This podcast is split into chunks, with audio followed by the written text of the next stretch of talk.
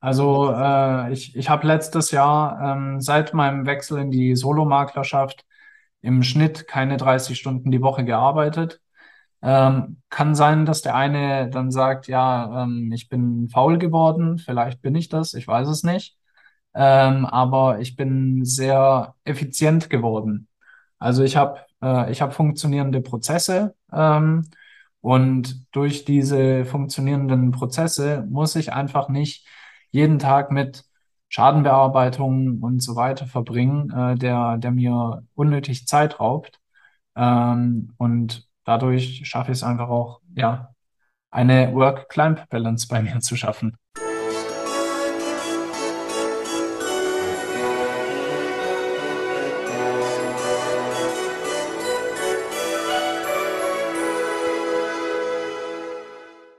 Hallo und herzlich willkommen. Mein Name ist Marco Peterson und ich begrüße Sie zu einer neuen Folge des Königsmacher Podcasts, dem Podcast der Versicherungsbranche mit den Besten von heute für die Besten von morgen. Mein heutiger Gast ist nicht nur ein Königsmacher, sondern, wenn ich das Wortspiel mal bringen möchte, auch ein Gipfelstürmer. Denn er ist passionierter Bergsteiger und ebenso passionierter Makler. Eigentlich liegt er nichts näher, als dann sich auch auf Bergsportler zu spezialisieren. Denkt man zumindest, war aber am Anfang gar nicht so bei ihm naheliegend. Wie es dann doch dazu gekommen ist, dass er sein Hobby quasi zum Beruf mitgemacht hat. Darüber und über vieles mehr spreche ich heute natürlich mit Patrick Wörner, dem Inhaber von Climber Protect, Versicherungsmakler aus Stuttgart. Hallo Patrick, schön, dass du da bist. Hallo, Servus Marco. Äh, mal zu Beginn kurze Frage. Kennst du K2 und ich meine nicht den Berg, sondern die Musikgruppe? Äh, nee, tatsächlich nicht. das ist so, das ehrt dich ein bisschen. Das ist eine Musikgruppe, die war Mitte der 90er haben die so ein äh, Eurodance Trash Hit gelandet. Da ja. hieß nämlich Der Berg ruft. Da musste ich die ganze Zeit dran denken, wo ich mich hier drauf vorbereitet habe und dachte, ich frage dich okay. mal. Wahrscheinlich kenne ich es deshalb nicht, weil Mitte der 90er ich noch nicht denken konnte. Da war ich zwar schon auf der Welt, aber, äh, aber noch nicht im, äh, im, im Hier und Jetzt, sagen wir es mal so. Ja, es war, früher, es war früher Musikding nicht alles besser, möchte ich festhalten. Aber es ist, also, ich habe es mir nämlich heute nochmal angehört. Ja.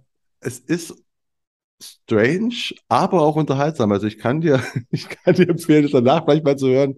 Es, es, okay. es hat was. Ja, vielleicht mache ich das ja mal. Gut, aber wie du gerade schon merkst, und wie du auch weißt, wir reden ja hier nicht nur über dein, deine Arbeit und äh, was ich schon gesagt habe in, in, der Einleitung, darüber, wie du eigentlich so zum, zum Makler für Bergsteiger geworden bist, sondern auch so ein bisschen über dich. Ja. Ne, und deswegen das erste Mal wieder die Bitte an dich, äh, stell dich doch mal mit drei Hashtags vor und erkläre, warum du die gewählt hast. Ja, ja, wie gerade auch eingangs erwähnt, also die Hashtags zu finden bei mir, das war echt schwierig. Und äh, meine, meine Partnerin, die hat mir auch gesagt, hey, bitte bring keine so komischen, äh, abgedroschenen Hashtags. ähm, aber ich fange direkt mal mit dem ersten an. Der ist wahrscheinlich ziemlich abgedroschen, aber der beschreibt mich ziemlich gut. Und zwar ist der, ist es der Hashtag Disziplin ist alles. Okay.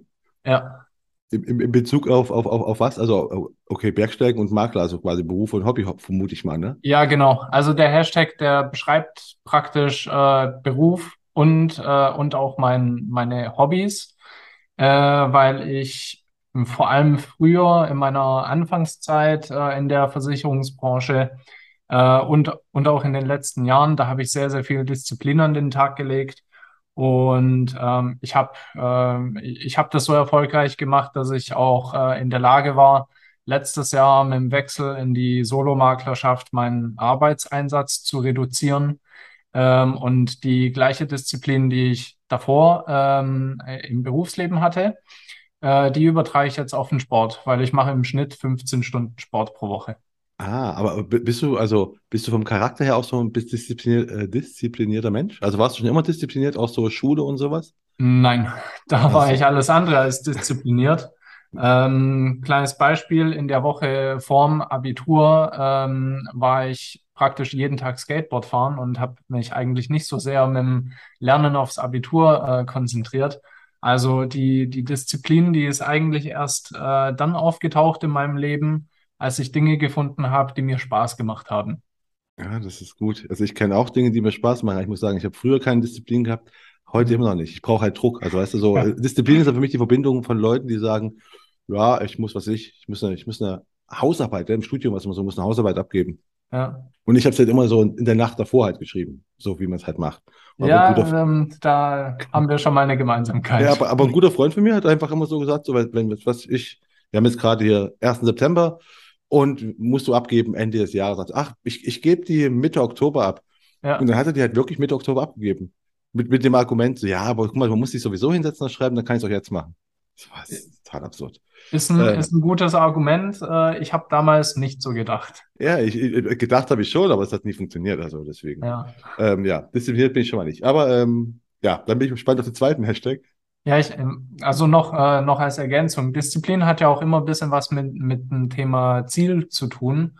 Und ähm, gerade dann, wenn du eben in einer Selbstständigkeit bist, ähm, hast du zwangsläufig eben Ziele. Und äh, bei mir kommt halt jetzt noch der Sport dazu, da habe ich ebenfalls Ziele. Und für beides lohnt es sich für mich, in meinen Augen auch zu arbeiten und Zeit zu investieren. Und Äh, deshalb ähm, war mein erster Hashtag, Disziplin ist alles. Bin ich voll bei dir, hast du vollkommen recht. Äh, Ja. dann der zweite. Der zweite Hashtag ist ähm, ja eine Kombination aus zwei Wörtern. Und zwar ähm, ist es der Hashtag Work-Life-Climb-Balance. Also nicht nur die Work-Life-Balance, sondern äh, in meinem Fall die Work-Climb-Balance. Äh, weil mittlerweile ist es so, wenn ich ähm, ja eine gewisse Zeit gearbeitet habe, dann brauche ich eben davon auch eine Auszeit.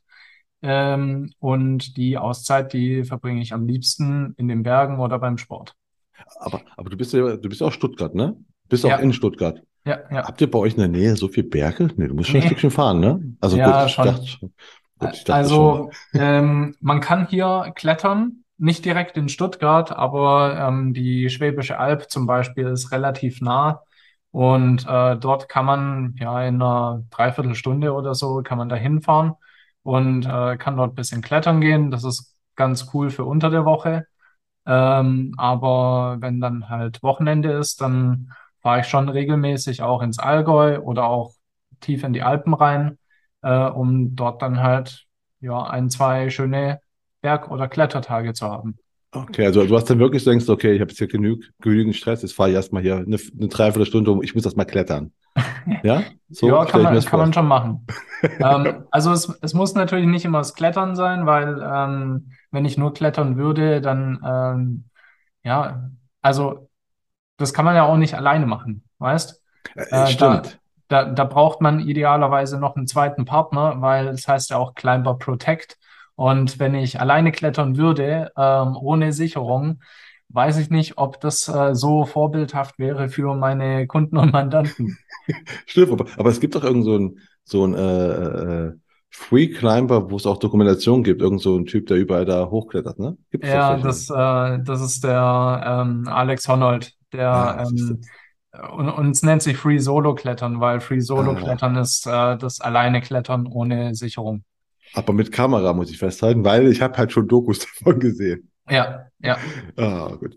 ja. Aber das machst du nicht. Du machst diese Sache mit dem Protect, ne? Ja, genau. Also ich habe immer ein Seil dabei, äh, immer einen Seilpartner dabei und ähm, ja, ich erlebe das auch viel lieber mit Freunden oder Bekannten. Ja. Okay, und dann noch der dritte Hashtag. Der dritte Hashtag heißt Kenne deine Wurzeln. An dem Hashtag da saß ich am, am längsten, weil ich einfach nicht wusste, welchen ich nehmen soll. Was, was, was war noch zur Auswahl?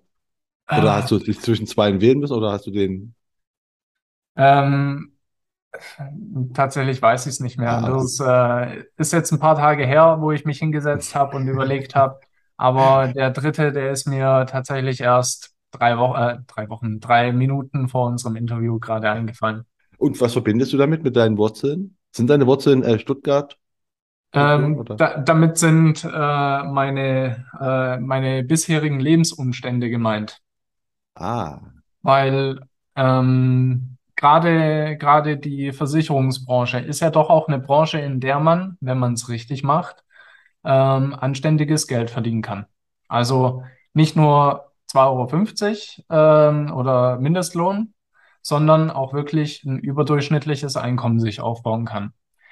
Und ähm, ich würde von mir behaupten, dass mein Einkommen überdurchschnittlich ist innerhalb der Branche.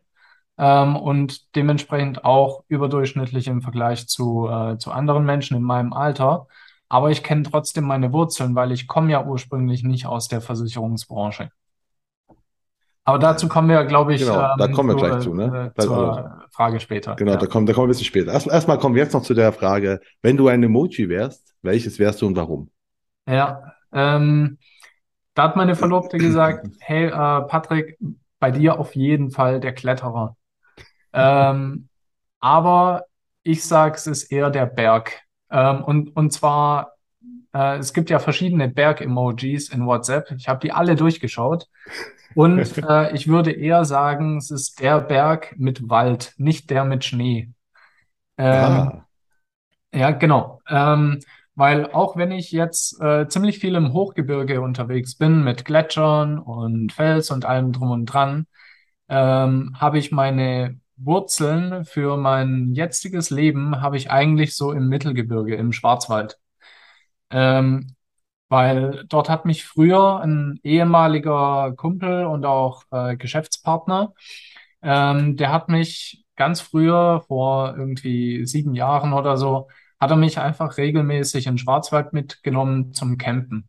Und ähm, da habe ich so das, das Outdoor-Leben, nennen wir es mal so, ähm, habe ich das eben kennengelernt, habe da meinen Lifestyle gefunden und habe da einfach auch ähm, zu schätzen gelernt, auch mal ein bisschen weniger zu haben. Also vor allem weniger Komfort. ah, okay. Und deswegen der Wald. Weil ich habe nämlich auch, ich schaue auch mal so, was meine, bei den Emojis, manchmal über, überlege ich halt auch, was können die sein und habe dann Ja. erst in Bezug auf dich herausgefunden, dass es halt so ein Kletterer-Emoji überhaupt gibt. Wusste ich bis dato nicht. Also, ne? Also hast du gedacht, dass ich den Kletterer nehme? Ja, ich habe da einfach, ich, ich, ich bin halt da sehr simpel, muss man festhalten. Also ich bin da, also ich denke mir so, okay, der wird wahrscheinlich den Kletterer nehmen. Also du sagst, deine Freundin hat ja auch darauf äh, geschätzt.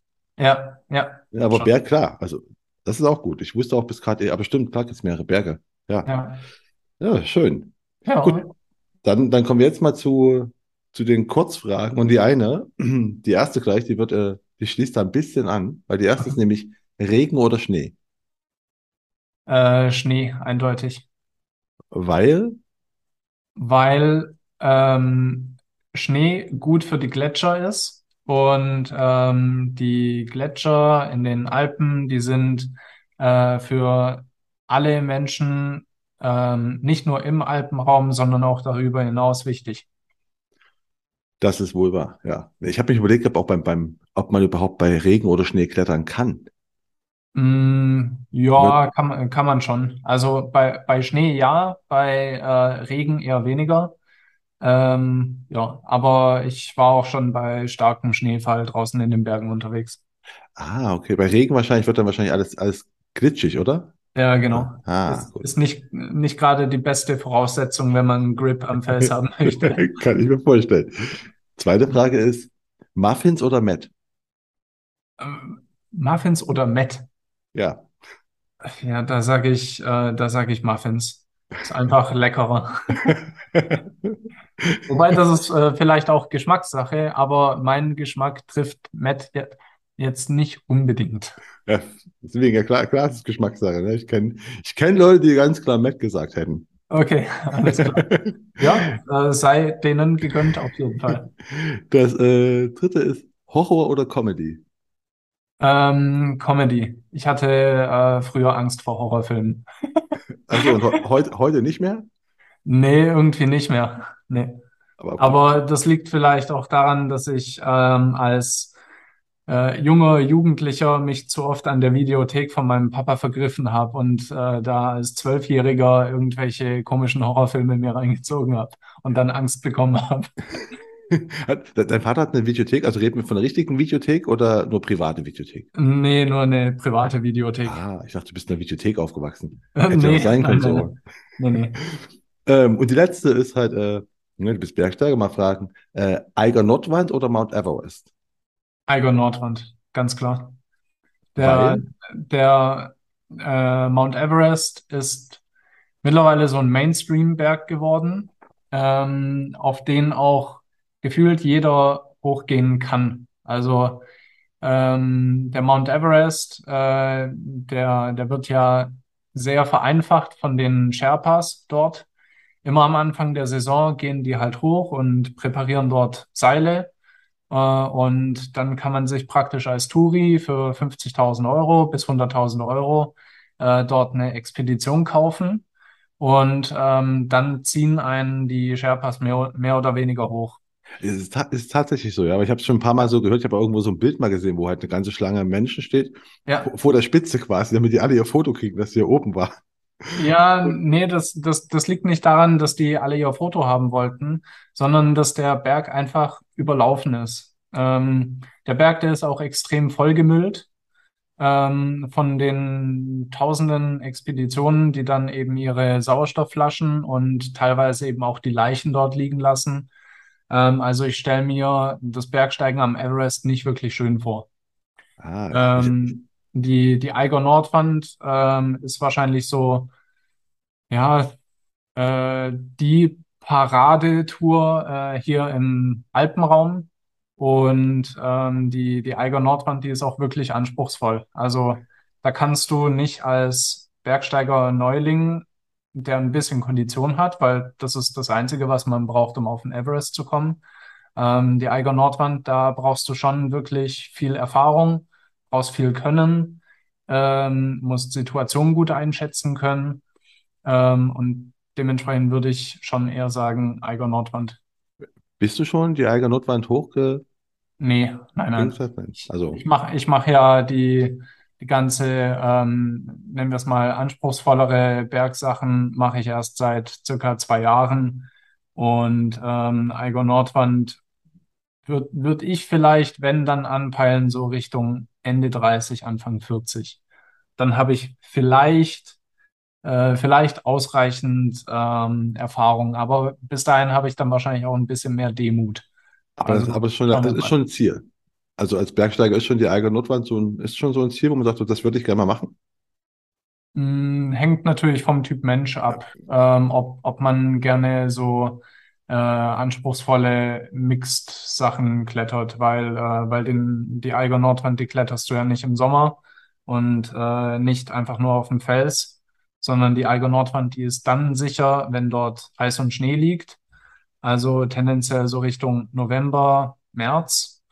Ähm, und da sind einfach ganz andere Faktoren noch notwendig. Also ähm, kann schon ein Ziel sein, äh, für mich aktuell viel zu groß. Aber du hast gerade schon gesagt, du, du, das äh, richtige, das richtige Klettern machst du erst ein paar Jahre.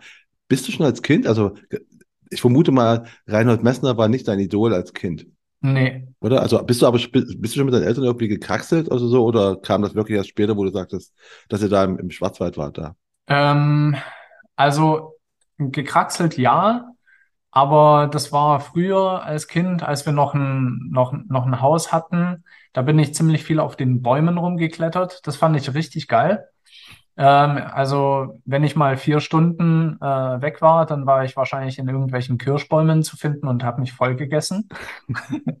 Ähm, oder was mir auch immer richtig getaugt hat, war auf solchen Jahrmärkten, ähm, äh, da wurden doch ab und zu auch mal so Kletterwände aufgestellt. Und das hat mich immer fasziniert. Ähm, und, und was mich als Kind ebenfalls fasziniert hat, äh, weil das war so mein erster Berührungspunkt mit den Bergen, ähm, war das Skifahren und Snowboardfahren. Und, ähm, und, und ich kann mich sehr, sehr gut dran erinnern, dass ich auch regelmäßig gedacht habe, hey, wie cool wäre es eigentlich, auf dem Berg da oben zu stehen. Aber so richtig dann äh, ge äh, gesagt, so, ich fange jetzt an mit Bergsteigen, äh, habe ich damals natürlich noch nicht. Und das hast du erst angefangen, dann, wo du sagtest, wo du da, wo du Outdoor gelernt hast oder kennengelernt hast. Ja, Und dann ja, hast du dir gesagt, so, okay, jetzt, äh, jetzt, jetzt klettere ich mal, jetzt fange ich mal an, richtig zu klettern. Aber da kommen wir gleich noch zu. Dann äh, ja, kommen wir mal, wenn du sagst, als Kind bist du in Kirschbäumen rumge, rumgeklettert. Äh, ja. was wolltest du als Kind dann werden? Ich vermute, es war halt nicht Climber Protector, weil Nee, ne, be beides war nicht. Also ne, weder Makler, vermute ich mal, noch ja. äh, Kletterer. Ja, das äh, waren beides äh, Berufe, die nicht unbedingt auf meiner Agenda standen. Ähm, also ich hatte zwei Berufswünsche, aber beide nicht so als Kind. Also als Kind wusste, wusste ich nie, was ich machen möchte. Ähm, ich wusste nur, was ich nicht machen möchte. Und zwar wollte ich nicht beim Daimler arbeiten. Weil äh, hier in Stuttgart ist, ist Daimler Ja. ja echt groß. Und mein Papa hat dort gearbeitet. Und äh, ich, ich fand Daimler nicht cool. Also äh, ich, ich, ich fand auch Autos nie wirklich cool. Und äh, deshalb hat es mich auch nicht so interessiert, da zu arbeiten. Ja. Und was, was, was war es dann, wo du sagtest, du hast zwei Berufswünsche gehabt, dann auch später meinetwegen? Ja, ähm, mein, meinen ersten ernsthaften Berufswunsch hatte ich, da war ich, äh, ich glaube, 17 oder 18, sowas um den Dreh. Äh, war auf jeden Fall in der, in der Oberstufe von der Schule. Da habe ich auch kurz überlegt, ähm, äh, das Gymnasium zu verlassen, weil ich dann herausgefunden habe, dass man für die Ausbildung als Fotograf ähm, kein Abitur benötigt. Also ein halbes Jahr vor dem Abi habe ich mit dem Gedanken gespielt, ähm, das Abi abzubrechen und äh, einfach eine Ausbildung als Fotograf zu machen. Ich vermute, haben deine Eltern interveniert. Ja, schon. Ja. Ja. Ähm, die haben dann gesagt, ja, dann bewirb dich halt für eine Ausbildung als Fotograf, aber mach das Abitur zumindest fertig. Und äh, da sind wir wieder beim, beim The Thema ähm, Disziplin und äh, Work-Life-Balance. Ähm, ich wusste, wie viele Punkte ich brauche fürs Abi und ähm, ich, ich weiß noch ziemlich genau, äh, dass ich für die mündliche Abi-Prüfung, die ich in Geschichte gemacht habe, keine Ahnung, warum sich jemand für, für Geschichte mündlich einträgt. Ähm, da habe ich vier Punkte gebraucht, um das Abitur zu bestehen und fünf habe ich bekommen. Ich, ich habe einen gebraucht, weil ich hatte vorher halt durch die schriftlichen hatte ich die Punkte und dann haben die brauchst halt einen Punkt. Da dachte ich mir, gut, jetzt kann ich auch dann, den Punkt kriege ich schon irgendwie. Bin aber auch nur auf fünf gekommen. Hab aber Deutsch gemacht als mündliches Fach. Okay. Ja, Geschichte schriftlich übrigens. mit, mit einem Punkt, das hatte ich bei, bei Mathe, äh, weil Mathe war bei mir in der Oberstufe wahnsinnig schlecht. Ähm, und mein größtes, äh, größtes Ziel im Abitur war es eigentlich, im Mathe-Abi zumindest einen Punkt zu schaffen. Und dann habe ich die Aufgaben gesehen und habe nach einer halben Stunde abgegeben, weil ich kapituliert habe. Okay. Dann ist, aber dann, ist dann naheliegend, dass du jetzt in der Versicherungsbranche bist. Ja, absolut, klar. Ähm, weil, weil so die, die normalen, ähm, äh, die normalen Rechenarten, also plus, minus, geteilt, mal, ähm, Prozentrechnung, das kann ich. Aber alles, was dann drüber hinaus war, da habe ich mich äh, schon damals immer gefragt, wozu zum Teufel brauche ich sowas später mal? Und äh, ich habe nur tatsächlich das gelernt, wo ich davon ausgegangen bin, dass ich es später mal brauche. Das war sehr mutig damals, aber irgendwie bin ich ja trotzdem durchgekommen. Ja. Wa- Was hast du dann gedacht, was du brauchst später? Wenn du sagst, okay, Mathe halt die Grundrechenarten, ja. Was hast du dann noch in der Schule? Äh, was waren dann deine Leistungskurse? Hast du die danach gewählt? Ähm, ich weiß es nicht mehr genau. Ich weiß auf jeden Fall, dass ein Leistungskurs von mir bildende Kunst war. Ähm, deshalb auch, äh, auch die Fotografen-Thematik. Also ich, ich bin ein Mensch, der sehr visuell ist. Äh, wenn man, wenn man sich ähm, Dinge von mir, Posts von mir anschaut, dann sieht man hoffentlich häufig, äh, dass da schon auch irgendwie ein visuelles Konzept dahinter steckt. Also ich, ich bin ein Mensch, der, der es mag, wenn Dinge schön aussehen. Ja, kann, kann ich bestätigen. Ich habe mir ein paar Sachen angeschaut, ne? So zur Vorbereitung. Ja, ja, also es, es, sieht schön aus, muss ich sagen. Also es ist wirklich, ne? Danke, Kann, kann ich, Ähm, unterst- kann ich äh, bejahen, muss ich sagen. danke. Und äh, mein, mein zweiter Berufswunsch, der war ebenfalls ein sehr visueller, und zwar wollte ich ähm, Tätowierer werden. Okay, Ja. gut. Und, und, und Tätowierer, ähm, ich bin selbst tätowiert, seit ich 18 bin, also jetzt seit äh, irgendwie 13 Jahren. Und, ähm, und, und ich finde die Szene auf der einen Seite cool. Ähm, und auf der anderen Seite finde ich es äh, faszinierend, ein Kunstwerk auf der Haut zu tragen. Ähm, und ich habe als Kind immer gezeichnet. Ähm, das sollte ich vielleicht echt mal wieder machen. Ähm, aber Zeichnen hat mich immer beruhigt und ähm, da habe ich mir gedacht, ja, Tätowieren ist bestimmt ähm, auch cool. Und äh, es, es gibt tatsächlich auch Menschen, die äh, mich damals äh, während meiner äh, Ausbildung, also ich habe dann ja eine andere Ausbildung gemacht, ähm, die, die wussten, dass ich gut zeichnen kann und die dann mich beauftragt haben, für die die Entwürfe für ihre Tattoos zu zeichnen. Und dafür habe ich dann damals auch Geld genommen und das war ein cooler Nebenverdienst. Okay, aber hast du, hast du eine Ausbildung dann als Fotograf gemacht? Nee, Als nein. Tätowierer auch nicht? Also okay, aber wie, wie kommt man jetzt vom Tätowierer beziehungsweise Schrägstrich Fotograf Ja. zum Versicherungsbranche? Oder hast du wa- was, oder hast, hast du auch Versicherungsbranche als Ausbildung gemacht oder war es nochmal eine ganz andere? Mm, Es war was ganz anderes. Ich bin Okay, tatsächlich gelernter Krankenpflegehelfer. Ich das ist weiß, was das ist jetzt nochmal komplett was was, anderes. genau, wie, wie, wie genau kommst du dahin?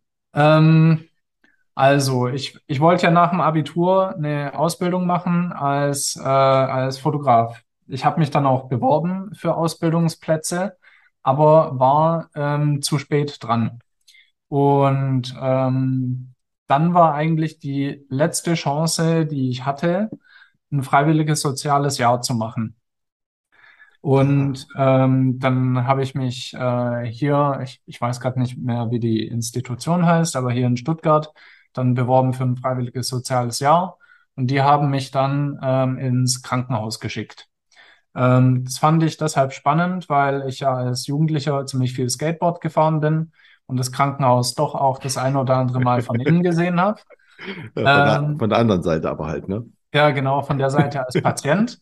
Und äh, dann habe ich gedacht, ja, Krankenhelfer, äh, Krankenpfleger ist eigentlich äh, eine coole Sache, da helfe ich Menschen. Und ähm, dann bin ich im Krankenhaus, weil das kenne ich schon.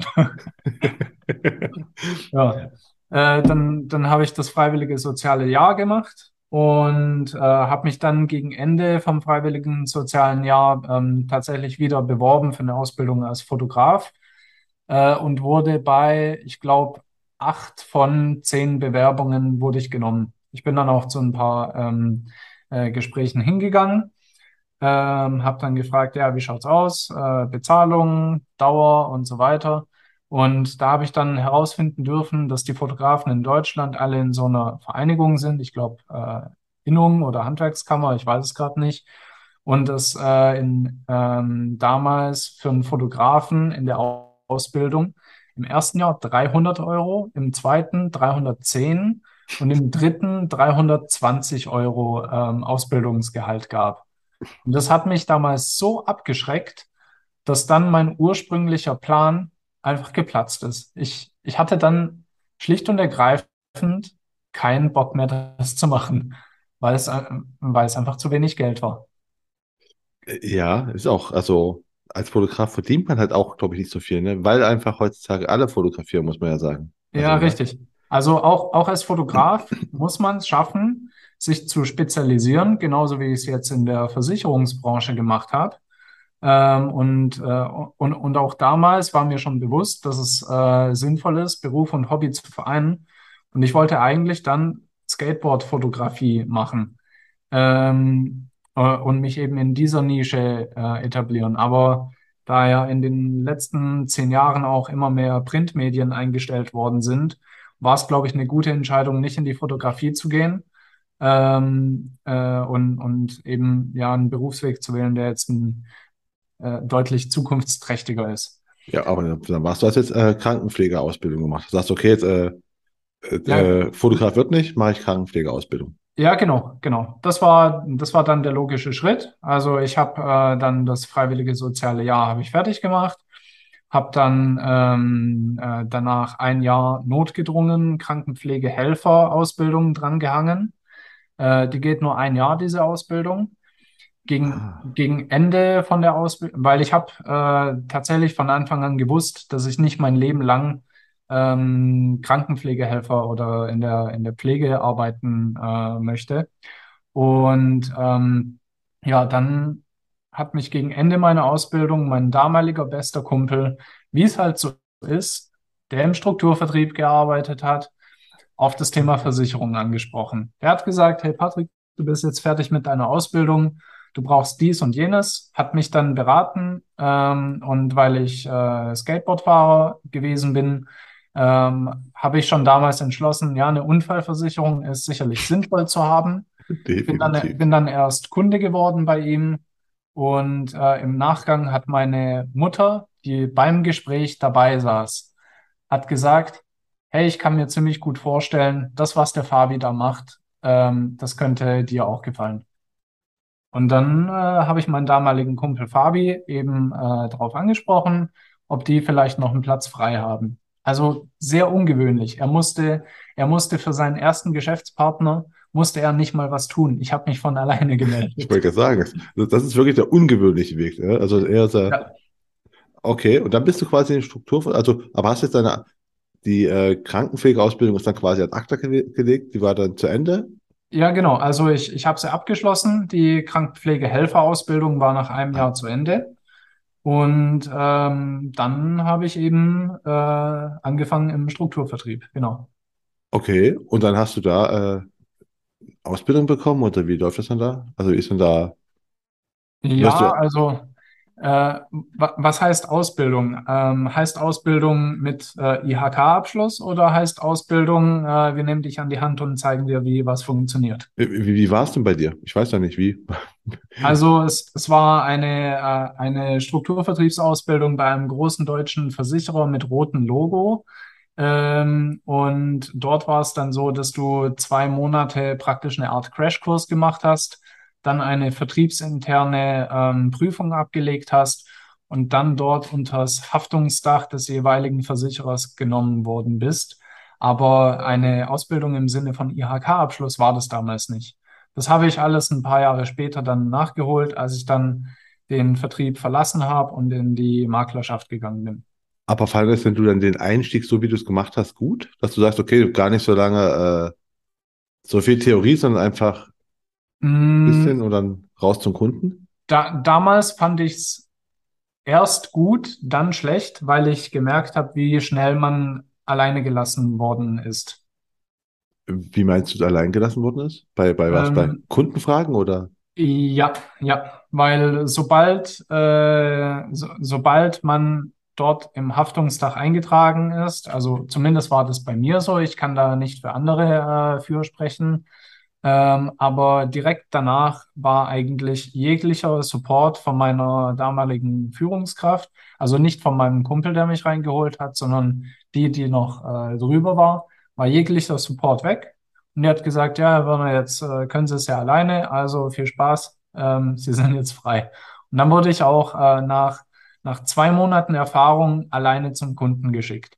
Wie qualitativ hochwertig das war, das kann man sich dann natürlich denken. Wie, wie war denn dein erster, dein erster Kunde, dein erster Äh, Kundentermin?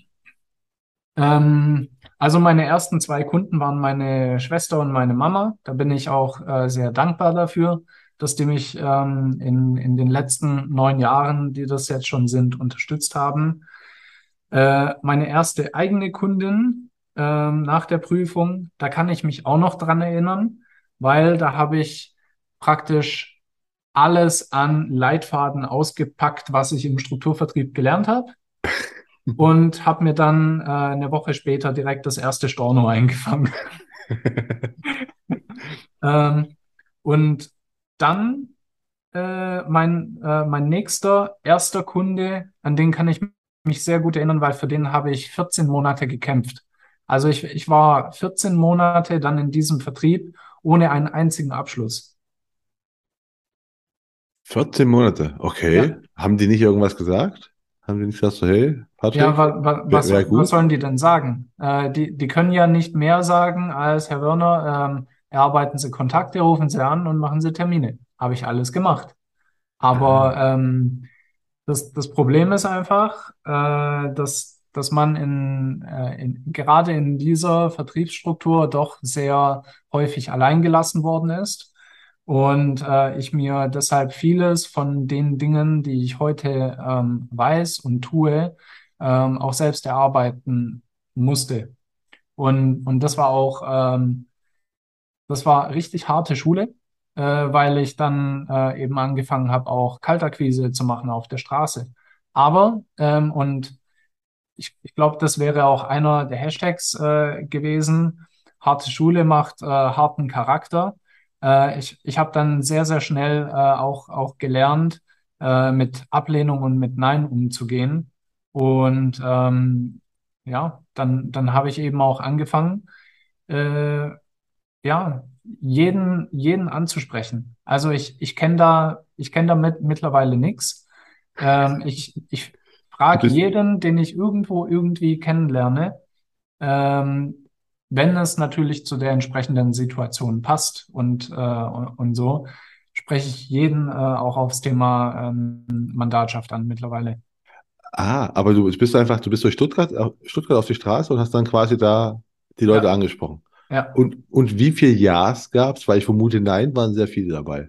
ja, es waren ex extrem viele Neins.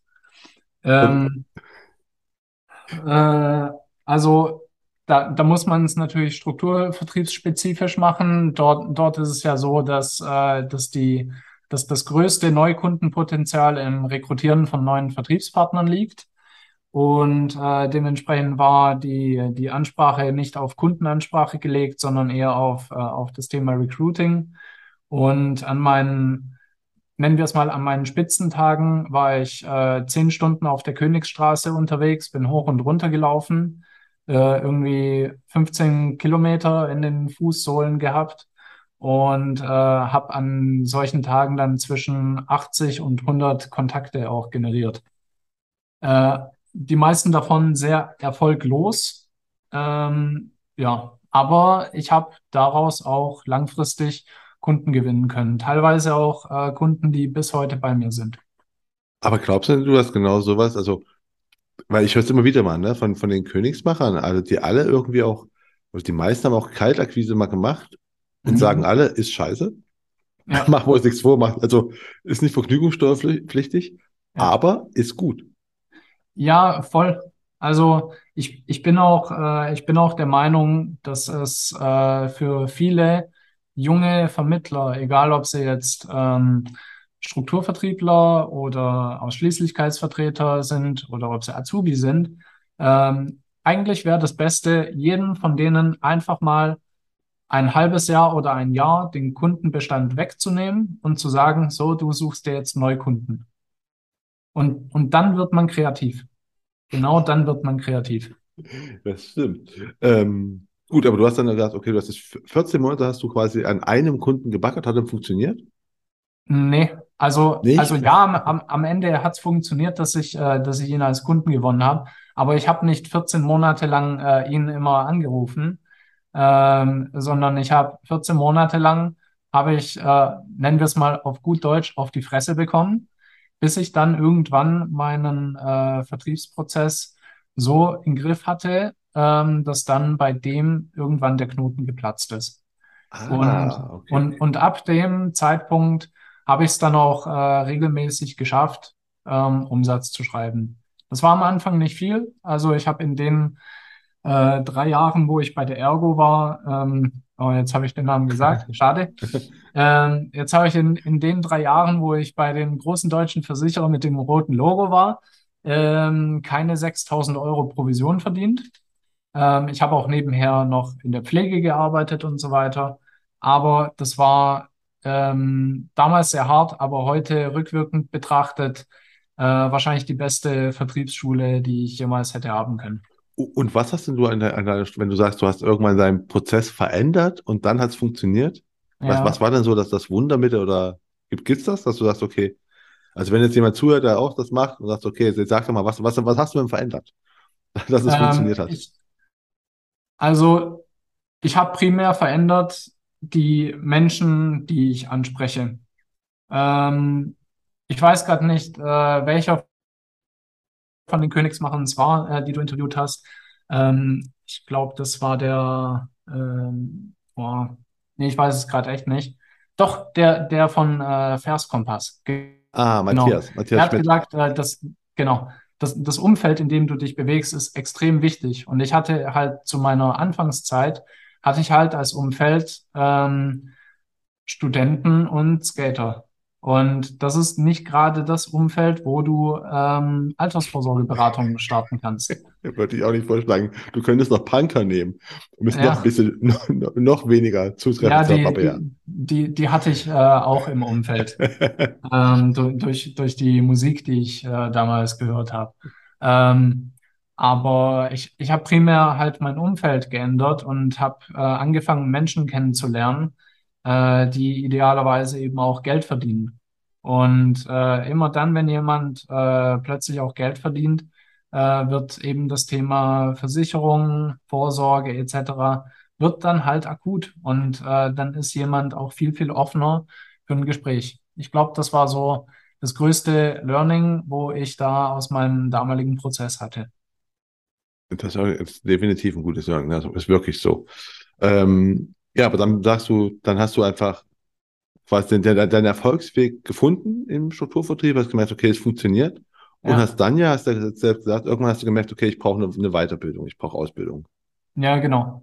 Also das, das war ähm, geschuldet der Situation, dass ich dann 2016 nach drei Jahren Ausschließlichkeitsstrukturvertrieb äh, habe ich ähm, jemanden kennengelernt, äh, den, den Geschäftsführer von einem Maklerstrukturvertrieb. Und ähm, mit dem habe ich mich dann ausgetauscht und ich fand das Konzept cool. Äh, aber die Problematik, wenn du halt einen Maklerstrukturvertrieb machen möchtest, ist, dass du einen anerkannten 34D brauchst. Und ähm, weil ich aber überzeugt war, dass das Thema Makler langfristig für mich das Richtige ist, habe ich dann sofort auch meinen Vertriebspartnervertrag ähm, bei meinem alten Strukturvertrieb gekündigt ähm, und habe mich dann äh, auf die Suche gemacht nach jemandem, der für mich eine vernünftige Prüfungsvorbereitung machen kann. Ähm, und die habe ich dann mit meinem damaligen Geschäftskollegen, haben wir die Prüfungsvorbereitung gemacht und haben dann Anfang, nee, Ende 2016 den Fachberater für Finanzdienstleistungen abgeschlossen und dann zwei Jahre später habe ich noch einen Fachwirt für Finanzberatung dran gehangen.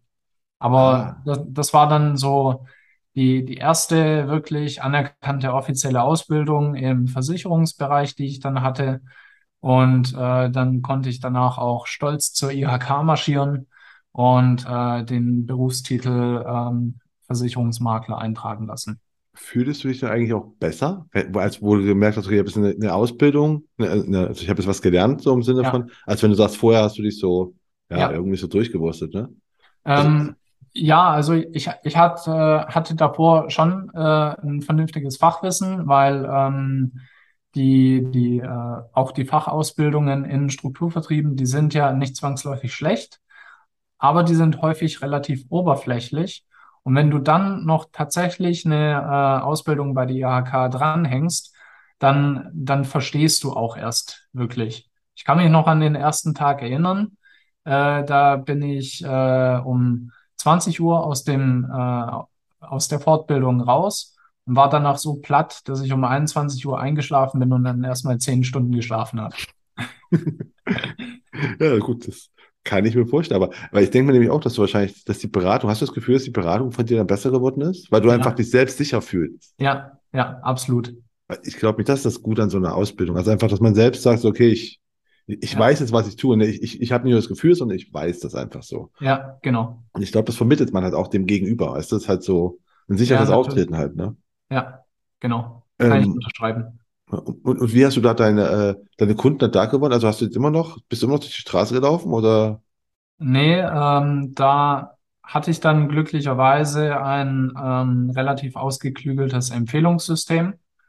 Ähm, und das hat dann auch so funktioniert, dass ich mit den paar Bestandskunden, die ich beim Verlassen vom Ausschließlichkeitsstrukturvertrieb, ich glaube, das waren irgendwie 30 Bestandskunden oder so, die ich mir da aufgebaut habe, ähm, aus den 30 Bestandskunden habe ich dann äh, über viele Jahre ähm, viele weitere Empfehlungskunden gewonnen, gewonnen und gewinnen können. Ja. Ah, aber wir reden hier von aktiven Empfehlungen. Also nicht so, ich bin hier beim Patrick, gehe da auch mal hin, sondern einfach, du hast gesagt, okay, wen kannst du mir empfehlen und du hast dann bei dem gemeldet. Ja, genau. So genau. Ja, also äh, Empfehlungsgeschäft war in den letzten Jahren äh, tatsächlich so mein Haupttreiber an Neukunden und ich habe es dann eben so gemacht, dass ich äh, gemeinsam mit dem Empfehlungsgeber die entsprechenden Kontakte erarbeitet habe. Ähm, der Empfehlungsgeber hat dann die Empfehlungen darauf hingewiesen, dass ich mich melde.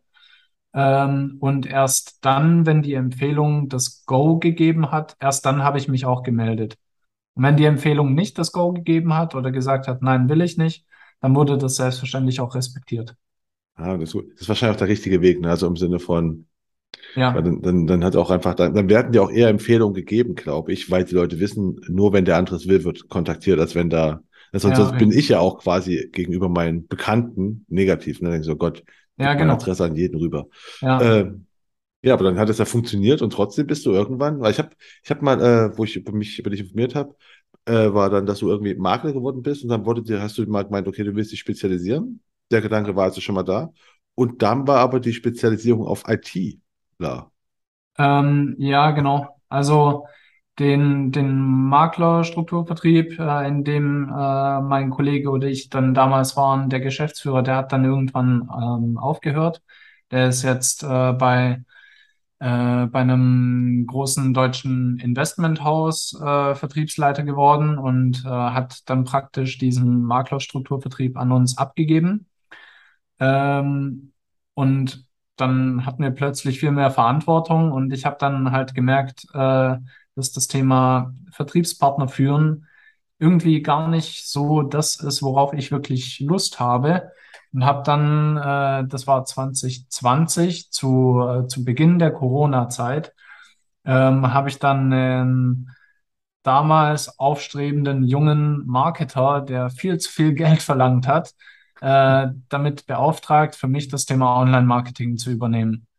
Ähm, der ist mittlerweile, glaube ich, auch insolvent.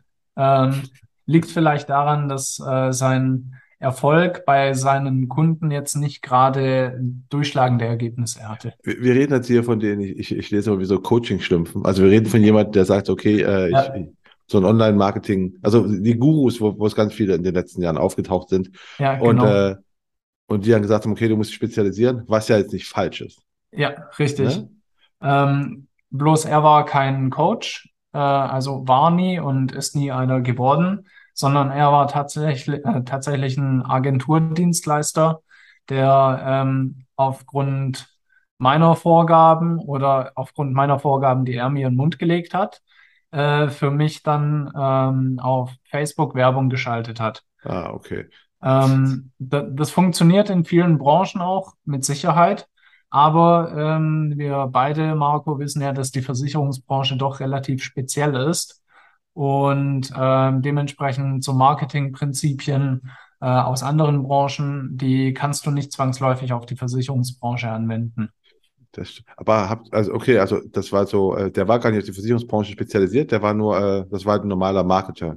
Ja, Und du, du hast genau. den, du hast den auch online gefunden oder hat, Ja. also, hat der dich angesprochen oder hast du ihn angesprochen? Er hat mich angesprochen ähm, und äh, er hat dann gesagt, hey äh, Patrick, äh, schau mal, was echt sinnvoll wäre, ist, wenn du dich auf ITler spezialisierst, weil ITler, die haben ja ein gutes Einkommen und äh, dementsprechend kannst du dort dann äh, richtig groß BU und Altersvorsorgeverträge absetzen. Und äh, ich war halt damals noch äh, relativ naiv und habe gedacht, ja, stimmt, könnte sein. Äh, wurde dann aber relativ schnell eines Besseren belehrt. Ich, ich finde, vom, also vom, vom Kernansatz ist das jetzt nicht das Schlechteste. Ne? Also zu sagen, das ist eine. Zielgruppe, die ist, die ist äh, eine potente Zielgruppe. Ja, Ähm, was, wir, was du schon hattest, ne, mit dem, in den Kreisen, in denen du dich bewegst. Also wenn du ja, halt in solchen Kreisen dich bewegen würdest. Aber es ist halt auch wahrscheinlich eine, eine anspruchsvolle Zielgruppe, vermute ich mal jetzt, ja, oder? absolut. Ähm, äh, und diese, diese Zielgruppe, die ist ja ein ganz eigener Typ Mensch. Äh, Ja. ein, ein ITler, der, äh, der liest das Kleingedruckte. Ein ITler, der, der will in vielen Fällen auch Dinge selbst machen. Ähm, und ein ITler, wenn du dem ein, ein Produkt lieferst, ein Investmentprodukt, ähm, dann ist, ist eine sehr häufige Antwort, ja, aber das kann ich doch auch selbst machen über Trade Republic oder so. Dafür brauche dafür brauche ich ja keine Rentenversicherung, äh, weil geringere Kosten und so weiter. Ähm, und es, es war eine, ein, ein riesen Leidensweg, diese ITler dann mit, äh, mit Einwandbehandlung und so weiter zu bearbeiten, dass ich einfach, ob, obwohl ich ähm, 100, 200 äh, ITler-Leads hatten, äh, hatte, für, für die sich andere wahrscheinlich äh, drum gerissen hätten. Ich hatte einfach keinen Bock mehr, die anzurufen. Das hat, das hat mir keinen Spaß gemacht. Und dann war dann der Gedanke, ja, dann mache ich jetzt was mit, mit äh, Bergsteigern? Oder Dann, äh, dann habe ich einen äh, jetzigen Coach von mir kennengelernt, äh, der ebenfalls damals Kunde war bei diesem Marketer. Ähm, und mein Coach, der hat gesagt, hey Patrick, du bist doch so viel in den Bergen unterwegs. Ähm, und du kennst doch Leute, die Bergsteigen gehen, weil du machst es ja nicht alleine. Hey, äh, wie wäre es eigentlich, wenn du äh, der Versicherungsmakler für Bergsteiger wirst?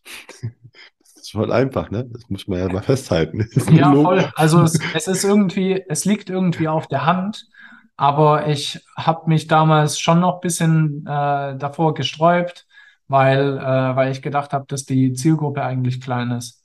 Aber wenn man sich dann ein bisschen damit beschäftigt, dann merkt man, oh, okay, so klein ist die gar nicht, weil es schon allein beim Deutschen Alpenverein äh, gibt's 1,2 Millionen Mitglieder.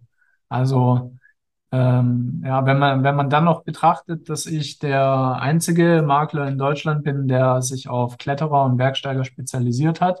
Es gibt noch einen, der sich auf Wanderer, glaube ich, spezialisiert. Ähm, aber wenn man das betrachtet, dann ist die Zielgruppe auf jeden Fall groß genug, äh, als dass ich davon noch ein paar Jahre arbeiten kann. Das vermute ich auch. Ähm, okay, dann hast du dich, also 2020 hast du jetzt äh, dich dann auf die, auf die, auf, auf, auf die Bergsteiger spezialisiert? Da Oder? kam die Idee, ja. Ähm, umgesetzt habe ich es dann organisch über Instagram Anfang 2021 ähm, und habe mir dann auch äh, Content-Strategie und so weiter überlegt.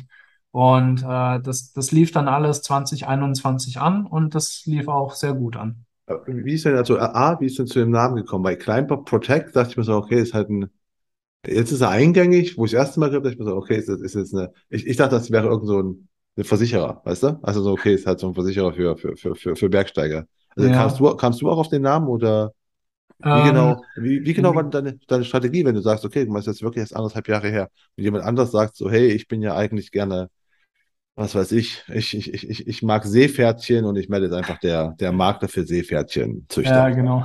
So what. Äh, E-Pony Protect. genau.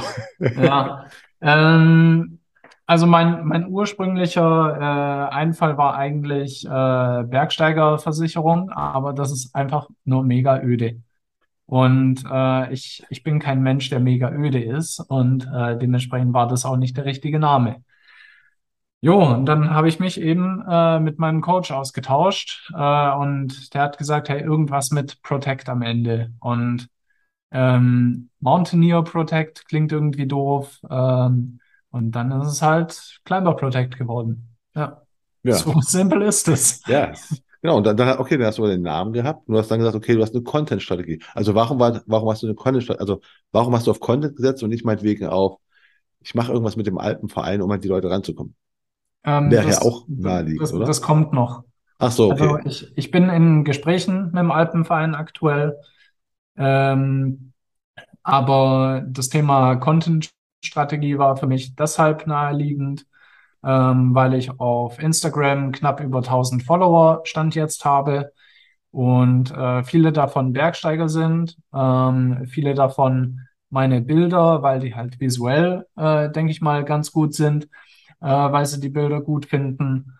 Und äh, dann war meine Idee, ja, wenn ich dann noch anfange, ein bisschen das Versicherungsthema mit reinzubringen, dann ähm, sollte das eigentlich schon klappen, darüber auch Kunden zu gewinnen. Und, äh, und, und ja. das ging auch relativ schnell. Ah, okay, das wollte ich mich fragen. Wie, wie lange hat es denn gedauert, bis du die ersten Kunden hattest darüber, dass du gedacht hast, okay, das, also bis du gemerkt hast quasi, ey, das funktioniert. Ja, äh, das ging wie gesagt relativ schnell. Also ich glaube vier, fünf, sechs Wochen oder so, dann hatte ich den ersten Kunden rein über organisches Posting. Und der, also ist auch, ist auch Instagram quasi dein Hauptkanal für, für Ja, deine Marketing? Und ja, dann kommen die ja. wirklich, die sehen ein Posting von dir auf einem Berg und sagen sie, ach, genau, versichern wollte ich mir auch noch. Ähm, Äh, ja, ist, ist durchaus möglich, ja. Also ich, ich mache, äh, beziehungsweise letztes Jahr war das so, habe ich einmal die Woche, das war immer Freitagabend um 18 Uhr, manchmal wurde es auch 19 Uhr, ähm, habe ich ein Posting veröffentlicht äh, zum Thema Versicherungen. Und ähm, das habe ich dann eben so geschrieben, dass es in der Sprache der Bergsteiger ist. ist denn eigentlich, also ich habe bei dir, ich habe auch irgendwas gelesen, dass, äh, das hat mich verwundert, dass Bergsteiger gar nicht, äh, dass sie zwar alle jemanden kennen, der schon irgendwelche Unfälle hatte oder sowas, oder, äh, also Ja, die, die sind sich ja riesen, als Bergsteiger bist du ja der Risiken bewusst. Du hast ja selbst gesagt, man steigt nicht allein hoch, man hat immer noch, man hat immer ein Seil dabei, am besten noch jemanden, der einen sichert, ne? ja. Ähm, Deswegen dachte ich ja eigentlich, wo ich nämlich das erste Mal von dir hörte, dachte ich mir so, eigentlich eine ziemlich coole, ganz einfache Zielgruppe, weil die wissen ja, es kann was passieren und Sicherheit ist gut. Ich brauche jemanden, der mich absichert. Zack, lasse ich mich hier absichern. Und dann hast du aber irgendwo gesagt, äh, ist gar nicht so, auch wenn die Leute selbst mal äh, schon Unfälle hatten, denken die so, oder wenn die jemanden kennen, dem was passiert ist, mir passiert nichts. Ist, ist, Ja, ein Bergsteiger echt so eine, ja, kompliziert, also, also äh, gar nicht so sicherheitsaffin, wie ich dachte. Ähm, doch schon, weil, äh, weil gerade auch als Bergsteiger ähm, brauchst du auch die ganze Sicherheitsausrüstung. Also wenn ich auf eine Skitour gehe, dann habe ich immer ein äh, Gerät dabei, wo ich jemanden finden kann, der von einer Lawine verschüttet worden ist, habe immer eine Schaufel dabei, eine Sonde und so weiter. Und jeder, der auf einer Skitour ist, der hat diese Geräte oder diese Sicherheitsvorkehrungen dabei. Ähm, jeder, den ich kenne, der hat irgendwo auch äh, ein Erste-Hilfe-Set dabei oder einen, äh, eine Notfalldecke oder, oder, oder. Ähm, und jeder Bergsteiger, den ich kenne, ist auch beim Deutschen Alpenverein, um im Falle, falls, äh, falls er verschüttet wird oder ähm, mit dem Heli geholt werden muss, äh, damit das eben übernommen wird. Ähm, und viele verlassen sich leider auf die, ich nenne es mal, nicht ganz optimale Absicherung, die man durch den Alpenverein bekommt. Die ist gut, das ist eine, eine vernünftige Basis, aber darüber hinaus ähm, bietet die einem nicht ganz so viel. Was braucht denn der, der, der Bergsteiger? Also was, was brauchen denn? Du hast, glaube ich, redest auch von, von Bergsportlern. Also es gibt vermutlich mehrere Ja, also Bergleute. Also ja, genau. Also Ber- Bergsport ist ja so der Oberbegriff, da zählt auch Skifahren dazu. Ähm, Bergsport ist auch ganz normal Wandern oder Klettersteiggehen. Ähm, Bergsteigen ist was anderes, Klettern ist was anderes, Alpinklettern ist was anderes, Eisklettern ist was anderes, Hochtouren sind was anderes. Also ähm, der, der Bergsport ähm, hat unglaublich viele Facetten. Sogar Mountainbike gehört dazu. ah, aber, was sind deine Haupt, also was sind deine Hauptkundengruppe? Oder sind die so gemischt? Oder ist schon, wo man sagt, sind schon die Bergsteiger? Also was ich, was ich als Laie mir auch als Bergsteiger vorstelle, die Leute, die damit mit Seilen und sowas da Berge hochklettern halt. Ja, das, das ist so die, das Hauptklientel, ja, genau. Und was muss man da, gibt es irgendwelche besonderen Versicherungen, weil du sagst, die sind gar nicht so richtig, die, die sind nicht so perfekt abgesichert. Brauchen die irgendwas Besonderes? Brauchst du als Bergsteiger irgendwas Besonderes? Ja, schon. Also ich mache ein Beispiel, Marco. Ähm, du gehst mit mir auf eine Hochtour. Eine Hochtour, das ist eine, äh, eine Bergtour im vergletscherten Gebirge. Und Gletscher haben eben nun mal Gletscherspalten und deshalb seilt man sich mit seinen Seilpartnern an. So, dann äh, gehe ich vor. Du bist äh, hinten am Seil dran und diese äh, Schneebrücke über der Spalte kann vielleicht sein, dass diese Schneebrücke einbricht. Du fällst in die Spalte und beim Sturz in die Spalte kann es schon auch mal sein, dass du dir ähm, den Knöchel brichst, weil du eben unten irgendwie noch auf Eis aufschlägst oder oder oder. Und ähm, die Versicherung vom Alpenverein, die bezahlt dann den Helikopter, der dich äh, aus dieser Spalte rauszieht. Aber ähm, wer kommt dann auch für den Knöchelbruch? Oder falls du dauerhaft Invalide bist, ähm, was, was bezahlt da der Alpenverein? Und äh, da bezahlt der Alpenverein im Maximum, wenn du komplett äh, Invalide bist, nur 25.000 Euro. Und äh, diese 25.000 Euro, die reichen halt nicht aus, um dein Leben behindertengerecht dann äh, umzubauen. Und dementsprechend ist es halt auch für Bergsteiger wichtig, sich zusätzlich noch mit einer ähm, vernünftigen privaten Unfallversicherung abzusichern, die eben sowas auch berücksichtigt. Ah, okay. Und dann äh, also sind die auch offen dafür, wenn du genau sowas erzählst, weil es ja für mich, also für mich als Laie sofort nachvollziehbar. Ja, ja, ja, schon. Also ist schon. Es ist doch schon eine dankbare äh, Zielgruppe, aber wahrscheinlich auch nur, weil du halt selbst Bergsteiger bist, ne? Also Ja, weil du halt genau. einer einer einer von ihnen bist und nicht Ja, irgend so genau. ein Versicherungsfuzzi, der jetzt gerade sagt hey, hier, ich, ich verkaufe dir jetzt was. Ja, richtig. Also äh, ein, ein Teil meiner Beratungen mache ich auch nicht hier am Laptop, sondern äh, häufig stellen sie mir halt die Fragen, wenn wir gemeinsam am Berg unterwegs sind.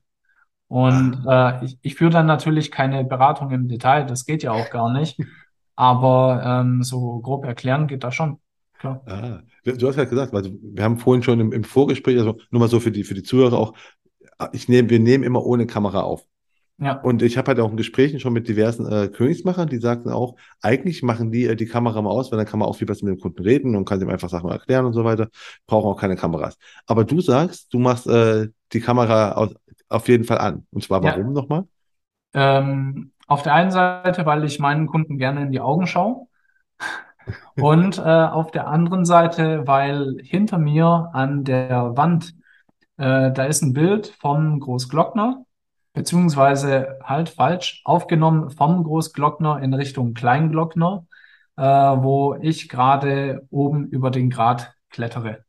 Und ähm, naja, also ich, ich bin halt Bestandteil der Zielgruppe und jeder Bergsteiger, der in seinem Leben mal auf dem Großglockner war, der kennt diese, diese Aussicht. Jeder.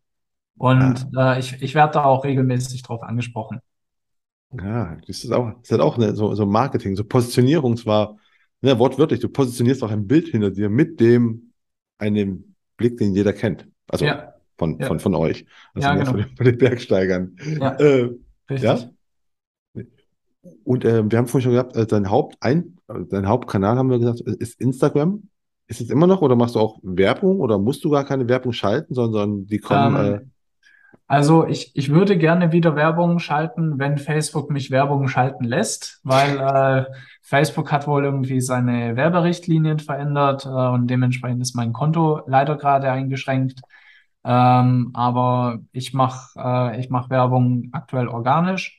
Ähm, ich werde auch demnächst anfangen, Werbung auf TikTok zu schalten. Ähm, und äh, aber aktuell ist mein Hauptzugangsweg an Neukunden tatsächlich Instagram, ja. äh, hast du auch, hast du auch einen TikTok-Kanal? Ja, habe ich. Also machst du auch TikTok-Videos vom Berg. Ja, genau. Und, und wie läuft das? Wie kommt das da an? Wie kommen, wie kommen Bergvideos auf, in, auf TikTok an? Gut. Also die, die Zielgruppe, die ist da tendenziell ein bisschen jünger als auf Instagram. Ähm, aber die Videos kommen gut an, ja. Also äh, mein, mein bestes äh, TikTok-Video ist tatsächlich eins, das nicht am Berg ist, sondern äh, wo, wo ich, ja, okay, es ist doch am Berg, ähm, aber da spreche ich bei einer äh, Bergtour in die Kamera und äh, kläre halt über das Thema Unfallversicherung auf bei einer Tour. Das wollte ich ja fragen. Du, äh, du machst halt wirklich, also es ist halt wirklich Versicherungskontent, den du produzierst, nicht coole, äh, coole Bergvideos, weil ich kann mir schon vorstellen, äh, ne, zum einen, dass du bist ja ein visueller Typ, du hast schon geklärt haben, dass du ja gerne optische Sachen machst und das kann man ja, glaube ich, Berge bieten ja auch viel, aber du machst dann offensichtlich schon Versicherungskontent auch auf TikTok. Ja, ja, ja, ja.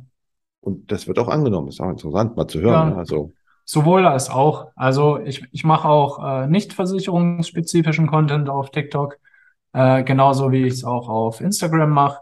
Ich versuche da einfach einen Mix reinzubringen aus äh, Versicherung und meiner Persönlichkeit, äh, weil ich finde, Versicherungsgeschäft ist sehr ähm, persönlichkeitsbasiert und die Menschen, die kaufen ja eher mich als Person und weil ich eben ein äh, Teil der Bergsteiger-Szene bin und nicht, weil, äh, weil, weil ich halt ja der tolle Versicherungsdude bin.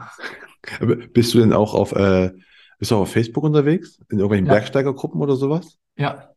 Und Ich da poste schon, da auch, ich poste da auch meine Tourenberichte, ähm, weil ich nehme zu jeder Tour nehme ich entweder mein Handy oder meine Kamera oder beides mit und mache vernünftige Fotos und schreibe dann im Anschluss an die Tour einen relativ ausführlichen Tourenbericht, so mit 1000, 1500 Worten und äh, auch mit Bildern. Ähm, und diese Berichte, die poste ich dann in den entsprechenden Bergsteigergruppen. Ähm, und die, äh, die Tourenberichte, die sind auf meinem Blog und mein Blog ist auf meiner Homepage. Und äh, dementsprechend kommen so auch über die Tourenberichte Menschen auf meine Homepage. Äh, und allein durch meinen Tourenbericht von vor äh, zwei Wochen, eine Woche, ich weiß es gerade nicht, ähm, haben sich drei Leute, die aus Facebook-Gruppen sind, äh, bei mir für ein Erstgespräch gemeldet. Ah, du hast also auch noch einen Blog. Also du hast ja. einfach dann, was du nebenbei noch so erzählt, ne? Du hast noch einen Blog, so okay, ähm, ähm, auf dem du Tourenberichte veröffentlicht, was ja auch wiederum genau zu deiner Zielgruppe passt. Ne? Du ist einfach, du erzählst da über Bergsteigertouren, vermute ich mal. Ja, genau. Und, äh, und meinen Versicherungskontent von letzten Jahr, den äh, poste ich ebenfalls auf meinem Blog. Ähm, geplant ist auch jetzt ein Newsletter rauszubringen, damit ich äh, überall das Thema Versicherung so ein bisschen rausnehmen kann.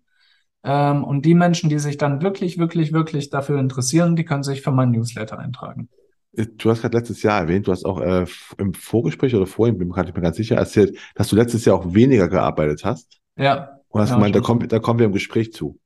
Ja, genau, äh, weil ja einer meiner Hashtags äh, Work-Life beziehungsweise Work-Climb-Balance ist.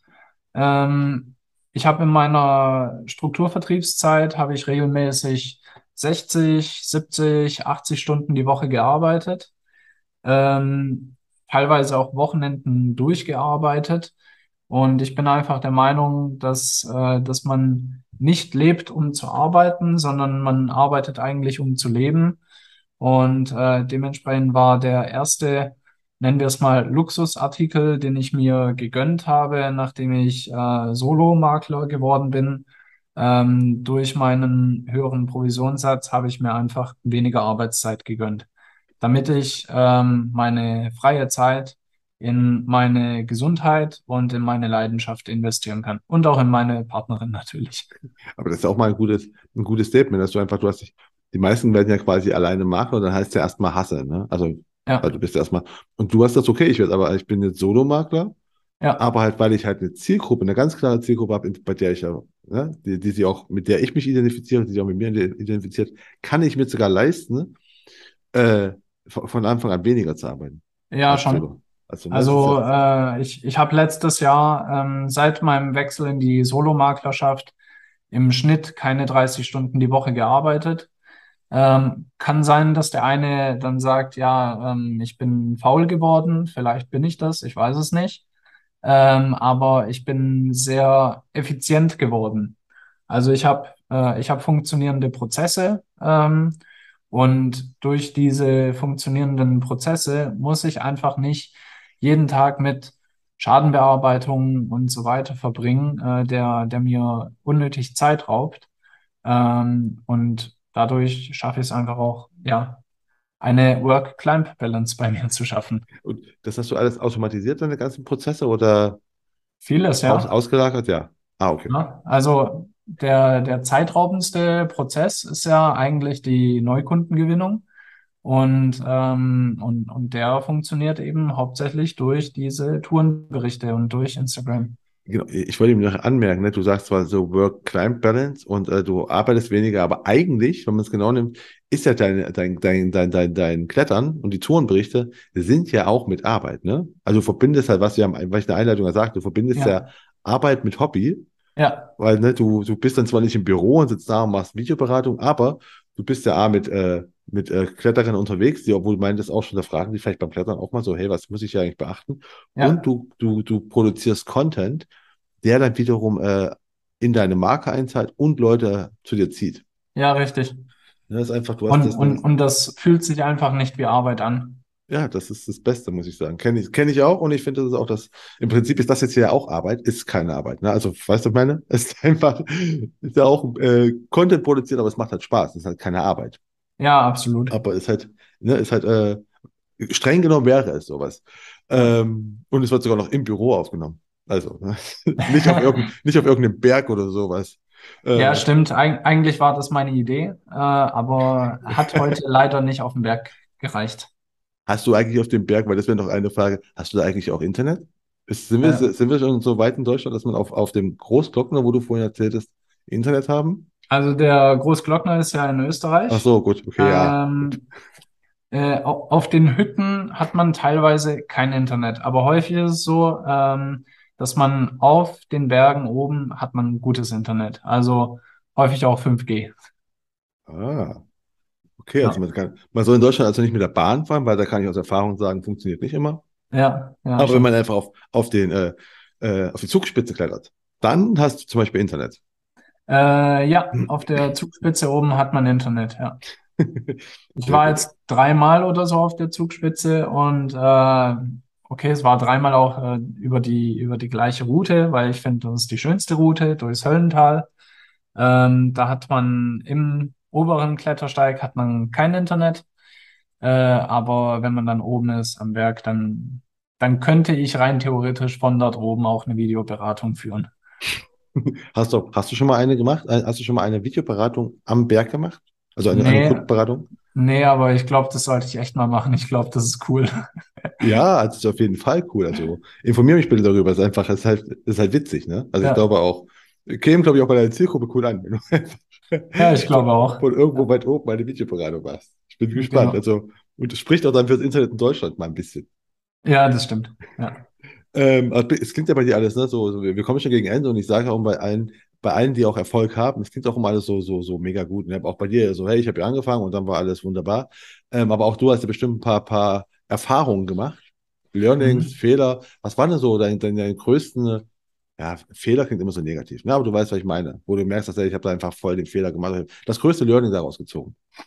Ähm, dazu habe ich mir zwei Sachen aufgeschrieben und, äh, und, und da muss ich die Frage erstmal an dich zurückgeben.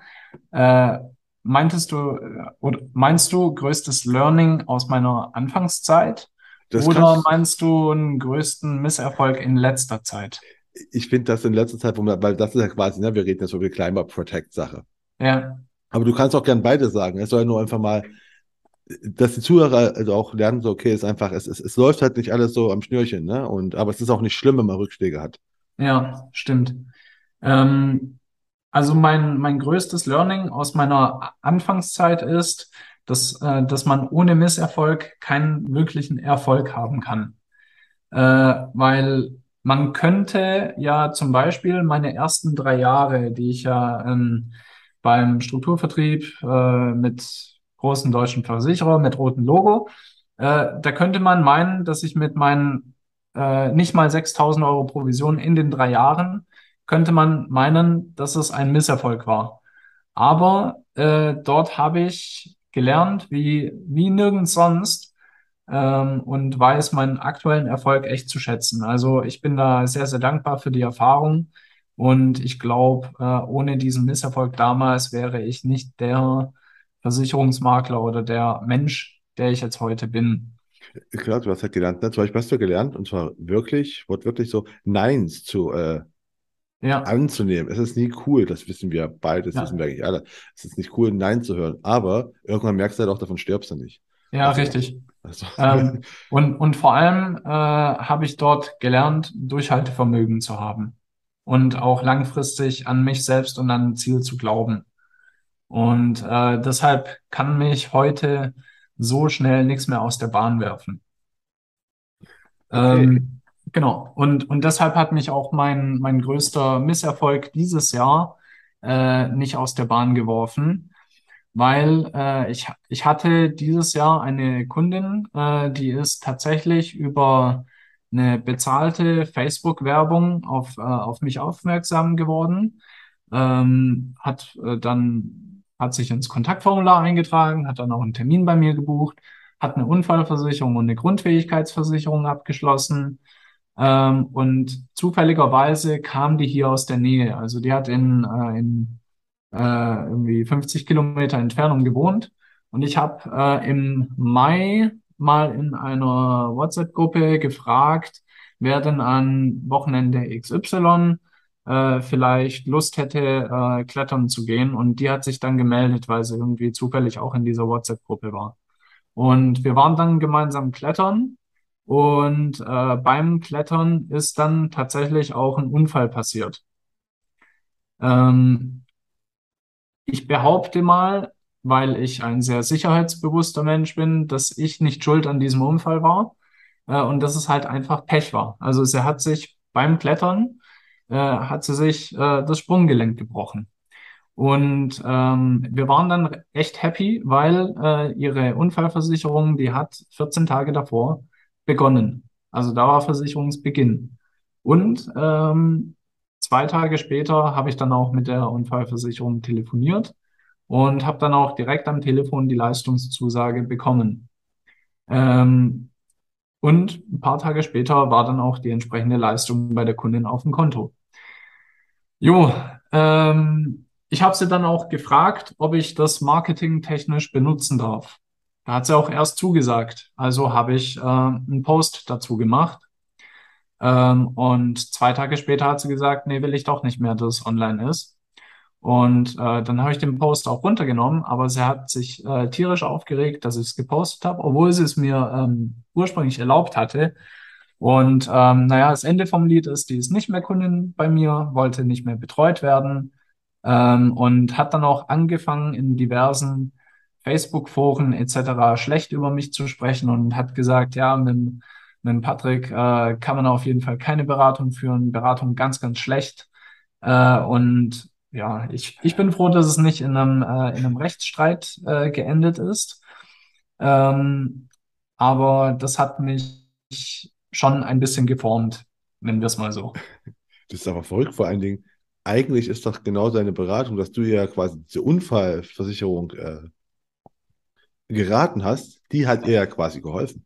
Ja, das schon. ist eigentlich, also eigentlich, eigentlich faktisch eine gute Beratung. Also du hast jetzt sogar den, den Proof of Concept gehabt, nicht gewollt, aber einfach so zwei Wochen später hast du dir am, am Sprunggelenk was getan Ja, genau. das bezahlt. Also eigentlich, das ist ja, ne, Ja, faktisch. Ja, das ist eine, Also, also für, für mich war es auch absolut unverständlich, ähm, aber ich, ich schätze mal, dass es in der, in der Emotion der Situation einfach lag, ähm, dass sie einfach ja geschädigt ist und vielleicht jetzt sogar langfristig äh, geschädigt ist. Schauen wir mal. Ähm, also der Heilungsprozess, der ist noch nicht abgeschlossen, obwohl das jetzt äh, vier Monate her ist. Ähm, ja, aber das, das war auf jeden Fall äh, dieses Jahr mein, mein größter Misserfolg. ah, okay. Ich, ich, habe jetzt gerade noch dran gedacht, wo du erzählt hast, dass dein Facebook-Konto gerade gesperrt ist, dein Werbekonto gesperrt ist. Ja, Das, gut, das äh, ist halt so. ja, aber, es- Also ja, aber klar, es, für, jemanden, der auf Facebook wirbt, ist das vielleicht ein Misserfolg, aber es, ähm, es ist naja, halt, für mich nicht. Nee, ich finde halt als, als, als, äh, es ist halt gut, dass man, äh, dass du halt nicht auf, auf einen Kanal, weil alles, was wir jetzt gerade so gehört haben, ne, du bist ja einfach, du bist auf Instagram, sagst du, ist, ist das Hauptthema, also und zwar Ja, Content auf, auf Instagram, aber du ja, machst auch Werbung auf Facebook, äh, du bist in Gruppen aktiv, hast ja, deine Reiseberichte, hast einen Blog und wie wir ja, gerade gehört haben, bist auch noch in, in äh, WhatsApp-Gruppen, aber halt so äh, Bergsteigergruppen, wo man quasi sagt, so Lust zu klettern, ja, aber genau. halt, dass du halt einfach auch ne, sehr, sehr, sehr äh, divers aufgestellt bist. Das Ja, heißt genau, genau. wenn halt, weil wenn du jetzt nur, es gibt ja auch Leute, die einfach nur auf Facebook, die halt Facebook-Werbung als den einzigen Weg haben für sich. Ja, Und wenn das dein Weg wäre, dann wärst du halt echt mal in Bredouille. ja, das stimmt. Ja. Ja? So kannst du ja sagen, ja Aber, gut. Aber man muss sich halt breit aufstellen als Versicherungsmakler. ja also, ne, spitze Zielgruppe, aber breit aufstellen dabei. Ja, das Genau. muss man halt, das muss man halt sagen. Ja. Ähm, ja, da kommen wir jetzt schon zum Ende. Also, ne, mit den die Erkenntnissen, die wir schon mal hatten. Ich glaube, am Ende habe ich immer so drei, drei Fragen, die ich immer, ne, die jeder mal beantworten darf. Und die erste einfach so, was war denn so der beste Tipp, den du am Anfang deiner Karriere, und zwar ich so ganz, ne, mal bekommen hast, den dir, der dir immer noch was bringt, wo du sagst, das war ein goldener Tipp. Ähm, ehrlich, also aus den ersten drei Jahren Strukturvertrieb habe ich jetzt nicht so viel an Tipps mitgenommen, weil ich ja dort den Großteil ähm, mir selbst erarbeitet habe. Aber ähm, der Geschäftsführer von dem Maklerstrukturvertrieb, in dem ich äh, dann danach äh, tätig war, der hat mir in der Anfangszeit, äh, als wir ihn kennengelernt haben, hat er mir einen Tipp gegeben, der echt Gold wert war. Äh, und zwar war dieser Tipp, dass ich jeden Tag, also wirklich äh, an jedem Tag, an dem ich arbeite, das Telefon in die Hand nehme und zwei Termine lege. Also Neukundentermine, Verkaufsgespräche, Maklermandatsgespräche oder ähm, damals zur Stru äh, Strucki-Zeit äh, ein Rekrutierungsgespräch. Ähm, und er hat halt damals gesagt, ja, wenn du das zwei Jahre durchziehst, dann äh, verdienst du auf jeden Fall sechsstellig. kann ich dir Brief und Siegel geben. Ähm, und ich habe es bis heute durchgezogen und äh, es hat sich auch bewahrheitet. Also in dem Sinne war es ein sehr, sehr wichtiger und guter Tipp. Ja, definitiv. Und einer, der sich auch wortwörtlich auszahlt. Ja, genau. Also, ne, ähm, und wa- was musstest du dir, was hättest du gerne schon am Anfang deiner Karriere gewusst, äh, gewusst, was du dir aber selbst hart erarbeiten musstest? Ähm, dass Arbeit nicht alles ist. Also so, so sehr cool das Thema Versicherung und Vertrieb spannend ist, ähm, so wichtig ist es auch, äh, das eigene Wohlbefinden und auch soziale Kontakte und auch die eigene Familie in den Vordergrund zu stellen. Äh, weil das habe ich als Fehler gemacht. Ich habe ähm, anfangs äh, meine Familie extrem vernachlässigt. Und äh, an der Stelle das äh, liebe Grüße an meine Family. Äh, ich weiß, dass meine Mama den Podcast sicherlich auch hören wird. Es tut mir unendlich leid, äh, dass ich da ähm, so viel wich wichtige Zeit verpasst habe. Und das ist auf keinem anderen, also auf keinem Weg ist es wieder gut zu machen. Also äh, Tipp an alle da draußen, die jung äh, und frisch im Vertrieb sind. Hey, kümmert euch um eure Familie. Ihr wisst nicht, wie lange ihr sie noch habt. Das ist wohl wahr. Ne? Also, ähm, ja, und dann die letzte, letzte Frage ist immer, was kannst du für Bücher empfehlen? Was für Bücher sollte man deiner Meinung nach, mal gelesen haben und warum? Ja. Ähm, ich empfehle anfangs, also wenn, wenn man ganz frisch anfängt, empfehle ich nur ein Buch. Äh, und, und das Buch, das wurde hier im Podcast auch schon mehrfach genannt, und zwar Wie man Freunde gewinnt. Ähm, weil, weil das Buch ist einfach gut. Äh, wer, wer noch keinen Anstand hat und noch nicht weiß, wie man äh, kommuniziert mit anderen Menschen, der muss dieses Buch lesen. Und wer denkt, er braucht es nicht, äh, der muss es erst recht lesen. Ja, Äh, kann ich, kann ich und, und, bestätigen. und, und weil äh, das, das Buch ist deshalb so wichtig, weil danach muss man eigentlich kein anderes Buch mehr lesen. Weil äh, danach kann man sich diese ganzen Erfolgsbücher, äh, wie sie in den ganzen Vertrieben äh, angepreist werden, die kann man sich eigentlich sparen, weil ähm, das, was in fast allen Erfolgsbüchern drinsteht, äh, kann man in der eigenen Vertriebspraxis viel, viel schneller und viel, viel effektiver lernen. Ja, kann ich, kann das nur untersch- unterschreiben, also bestätigen. Ja. Großartig, großartiges Buch. Aber ich habe noch äh, zwei weitere Buchempfehlungen, weil es sind ja drei Bücher. Ja. Ähm, aber ich würde die, die anderen beiden Bücher, die würde ich erst Jahre später lesen, so drei, vier, fünf Jahre später. Ähm, so habe ich es auch gemacht. Und äh, wahrscheinlich das letzte wirklich richtig geile Buch, das ich empfehlen kann, ist äh, Das Café am Rande der Welt, ähm, wo es eben um, um, ja, nennen wir es mal, den Sinn des Lebens geht. Äh, ich weiß, das ist ein super abgedroschenes Thema, aber ähm, wenn man sich darauf einlässt und das Buch liest, das lohnt sich wirklich. Ähm, und das dritte Buch, das ich lese, das wurde hier auch ebenfalls empfohlen, ich glaube von Basti Kunkel, ist äh, The One Thing, ähm, weil dort ähm, lernst du echt gut deinen Fokus auf die wichtigste Sache ähm, zu legen. Also du überlegst dir, was ist jetzt die eine Sache, die ich tun kann, äh, die mein Geschäft voranbringt oder die meine Liebesbeziehung voranbringt oder die meinen Sport voranbringt oder, oder, oder. Also du siehst, das Buch, das kannst du auch nicht nur im Business verwenden, sondern praktisch im ganzen Leben. Das trifft auf alle drei deiner Bücher zu, Ja, muss ich dann sagen. Also kann ich, absolut. ne, kenn, kenne ich jetzt auch alle drei, muss ich sagen, kann ich auch, kann ich auch ebenfalls nur empfehlen. Sehr gut. Ja, Dann sehr sind wir uns schön. da einig. Ja, äh, sehr schön. Dann äh, sind wir uns hoffentlich auch einig, dass es ein schönes Gespräch war. Also mir hat echt extrem viel Spaß gemacht, muss ich sagen. Und ich habe ein bisschen Ja, über, Berg, über Bergsteigen gelernt, auch interessant. Nie Ja, gewusst, dass man im Leben sowas mal lerne. ja, Ähm, genau. ja, Also Marco, vielleicht steigen wir mal in die Eiger Nordwand ein. das sehe ich noch nicht so ganz. Das, äh, das, äh, schauen wir mal. Aber äh, ja, es hat mir Spaß gemacht und ich bedanke mich, dass du mein Gast warst. Sehr, sehr gerne. Bis dann. Bis dann. Vielleicht haben Sie ja genau wie ich heute auch etwas über Bergsteigen gelernt. Das würde mich freuen.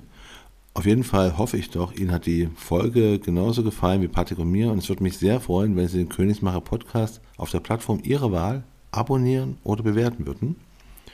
Und damit verabschiede ich mich von Ihnen. Das war die Königsmacher Folge mit Patrick Wörner, dem Versicherungsmakler für Bergsportler. Und mein Name ist Marco Peterson. Ich bin Ihr Ass im Ärmel, wenn es um Social Media und digitale Kommunikation der Versicherungsbranche geht. Auf Wiedersehen. Deutschland.